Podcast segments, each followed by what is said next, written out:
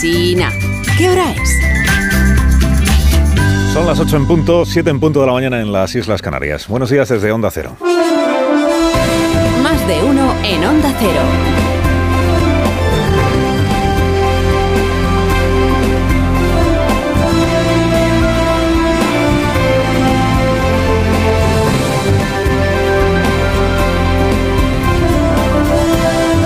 Tal? ¿Cómo están? Bienvenidos a una nueva mañana de radio. Estamos ya en el, 20 en el 30 de enero del 24.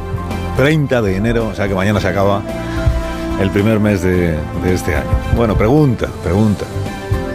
¿Al gobierno de España le parece bien que se investiguen las maniobras de Putin para desestabilizar nuestro país utilizando la cofradía Puigdemónica? ¿O el gobierno de España prefiere que nos quedemos ahí sin saber y, y sin que nadie pague por lo que pudiera, pudiera haberse eh, producido, hecho en el, en el año 17?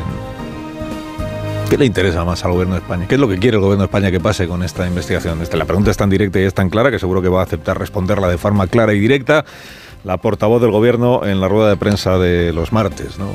Repetimos por si acaso. Dice, ¿al gobierno de España le parece bien que se esclarezca la injerencia del autócrata Putin, enemigo de Europa, en nuestra vida política o ha dejado de parecerle bien porque ahora le incomoda muchísimo a cuento de la amnistía y Puigdemont? Que no le incomoda por Putin, ¿eh? le incomoda por Puigdemont, claro, santo patrón de la conjunción progresista separatista. El juez de Barcelona que investiga esta vertiente del, proceso, bueno, sabe usted que hoy en el Congreso de los Diputados, esta tarde de pleno, y se vota la ley de amnistía tal como está redactada ahora, lo más que podría hacer el Grupo Socialista es apoyar una de las enmiendas que tiene presentadas eh, Junts per Catalunya. Han estado negociando, esto lo cuenta el Nacional.cat esta mañana, lo cuenta Antic, diario independentista, que han estado negociando todo el lunes, llamada va, llamada viene, mensaje va, mensaje viene. Eh, Puigdemont, Turul, Gonzalo Boye, Miriam Nogueras, por parte de Junts per Catalunya, Santos Cerdán, Félix Bolaños, José Luis Rodríguez Zapatero, por parte del Partido Socialista. A ver si encontraban una fórmula que... Por eso hoy eh, casi todos los diarios dicen, eh, cuidado, que Junts está diciendo que no apoya el texto y el PSOE está abierto, abierto, ya veremos lo que acaba haciendo, línea roja va, línea roja viene, está abierto a eh, amnistiar a todos los delitos. Dice, metemos ahí todo, venga, ya nos, nos, quitamos de disquisiciones sobre qué es terrorismo y qué no es terrorismo, metemos también el delito de alta traición, por si acaso esto de Rusia acaba complicando la vida a Puigdemont, todo. Que entre todo, dice, que luego igual Europa no lo tumba, pues ya veremos cuando llegue Europa ya. Digo, el juez de Barcelona que investiga esto de la trama rusa del, del que es como la tienen bautizada ya hace tiempo los medios, también los medios en Barcelona, ayer prorrogó seis meses la indagación sobre vínculos e intenciones de gente que tenía una extraordinaria confianza con Puigdemont y gente que tenía una extraordinaria confianza con Vladimir Putin. Reportaje del periódico de Cataluña hace año y medio reveló ya que la víspera de la proclamación de independencia, 26 de octubre del 17, el entonces presidente, señor Puigdemont, se vio con un diplomático ruso o ex diplomático enviado por Putin, que le prometió ayuda económica y 10.000 soldados para defender la República Independiente Catalana si se veía, digamos, amenazada una vez que se proclamara la independencia. Este diplomático en cuestión aparece señalado en informes de la inteligencia francesa como puntal de las maniobras rusas para desestabilizar la Unión Europea.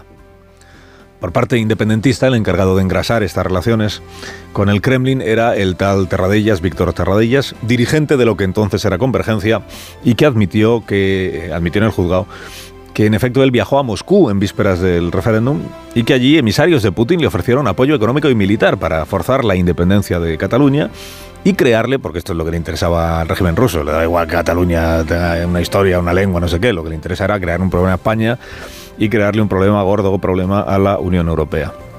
Bueno, en las conversaciones telefónicas de este Terradellas con el eh, señor Puigdemont, se percibe que Puigdemont, entonces presidente de la Generalitat, está perfectamente al tanto de las gestiones.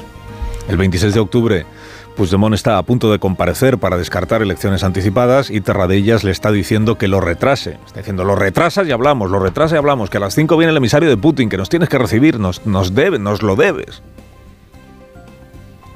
Confianza, por tanto, había.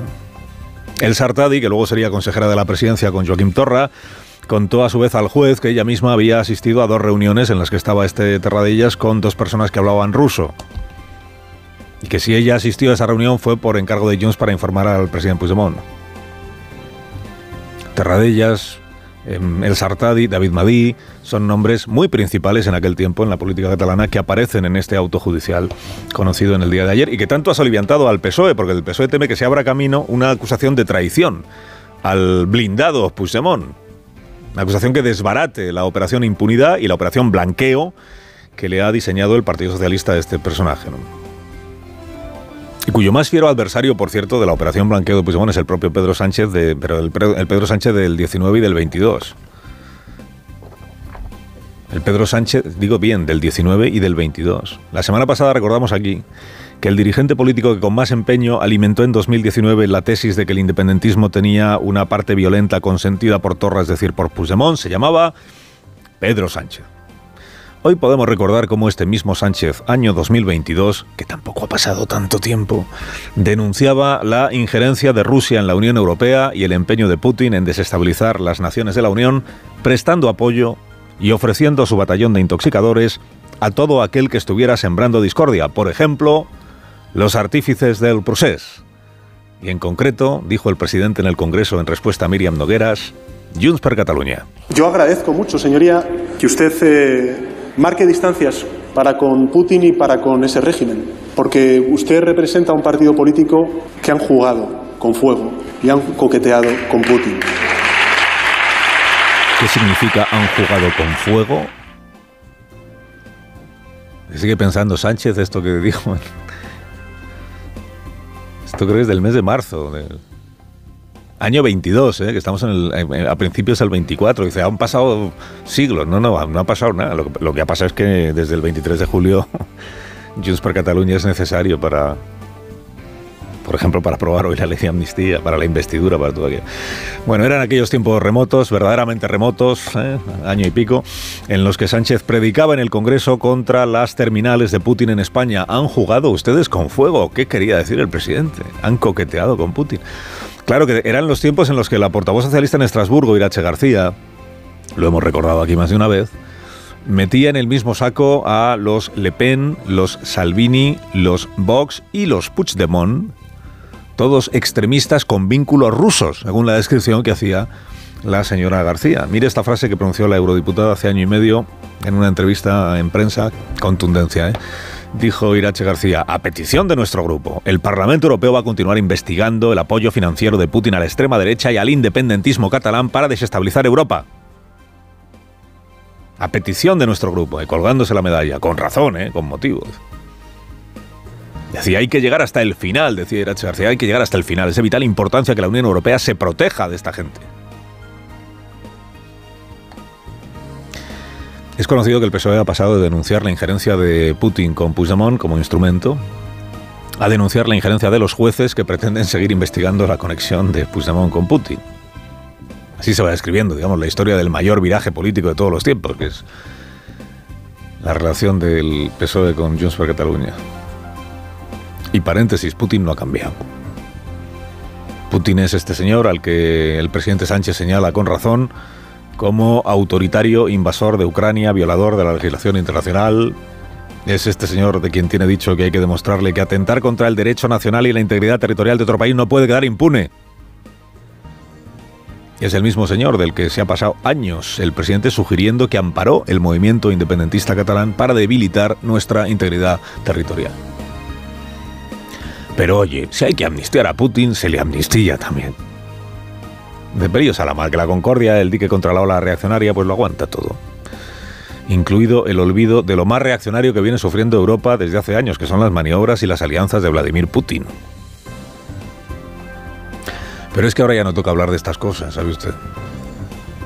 Es que denunciar la conexión de Junts per Catalunya con el régimen ruso era un ejercicio de responsabilidad hasta el mes de junio del año pasado. Y desde el mes de junio del año pasado, o sea, ya a partir de julio, 23 en concreto, denunciar esa conexión es hacer méritos para ingresar en la fachosfera. Fuentes socialistas hicieron saber ayer que están escandalizadas con la injerencia de estos jueces entrometidos que intentan aguar la amnistía lo reproducen hoy todos los periódicos y como viene entrecomillado, pues entiendo que es un entrecomillado de las fuentes socialistas. Dice que el Poder Judicial actúe al albur del legislativo es horrible e inadmisible. extraña utilización de la expresión al albur, por cierto. Es, creo que quieren decir al rebufo del poder legislativo. Porque al albur es estar como en manos de, que no, si, si lo que están denunciando es lo contrario, ¿no? Son los jueces los que intentan marcarle el camino al Poder Legislativo. Se comprende el estado de frustración que vive eh, parte del gobierno, el partido del gobierno, a 12 horas de otro pleno decisivo y teniendo otra vez a los de Puigdemont, a los de Junqueras, apretando para hasta el último minuto para que sobrepasen la si es que queda alguna línea roja. Se entiende la frustración, el, el estado en el que está el partido del gobierno. Pero a ver, tampoco debería sorprenderse tanto. Tampoco debería sorprenderse tanto porque cuando, cuando te has propuesto desde el legislativo en el que tienes mayoría gubernativa abortar las causas judiciales, las causas que policía judicial, fiscales, jueces llevan años trabajando, hombre, tampoco te podrá extrañar que haya quien desde el Poder Judicial haga lo que esté en su mano para intentar impedir que ese trabajo sea abortado. ¿no? Porque este es el marco general. El marco general es que hay un poder legislativo determinado a neutralizar las causas judiciales que están abiertas y hay jueces que instruyen causas que están determinados a mantenerlas vivas mientras puedan. Esta es la... Dice, puede ser un resumen un poco tosco y sin muchos matices, pero es que esto es lo que estamos presenciando.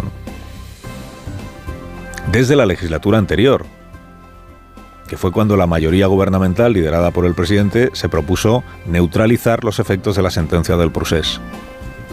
¿Cómo? Con los indultos. ¿Cómo? Con la reforma del Código Penal. ¿Cómo? Con la eliminación de la sedición y el abaratamiento de la malversación. Neutralizar o vaciar de contenido la sentencia del Tribunal Supremo. En esta legislatura estamos en la siguiente fase, que es abortar todas las causas judiciales con una amnistía. El Poder Legislativo el bloque gubernamental se reivindica como legítimo para hacer todo eso, porque es el legítimo para cambiar leyes y para aprobar una amnistía, cierto es. Y el Poder Judicial o algunos jueces se reivindican como legítimos para continuar con la instrucción de sus causas mientras la legislación no cambie. Y también es así. Tal como el gobierno proclama que todos los pasos que está dando, por controvertidos que puedan ser política o jurídicamente, están dentro del marco legal, pues los jueces de instrucción sostienen que sus autos, los pasos que van dando en esos autos, están dentro del marco legal. Bueno, el tiempo dirá. El tiempo dirá si la amnistía es tan impecablemente constitucional o inmaculada como sostienen sus promotores. Y el tiempo y las instancias judiciales superiores dirán, como dicen siempre, si los jueces que instruyen las causas están tomando decisiones fundadas o están forzando la interpretación de los indicios de que disponen para cargarle a Puigdemont delitos que no son suyos. Carlos Alsina en Onda Cero.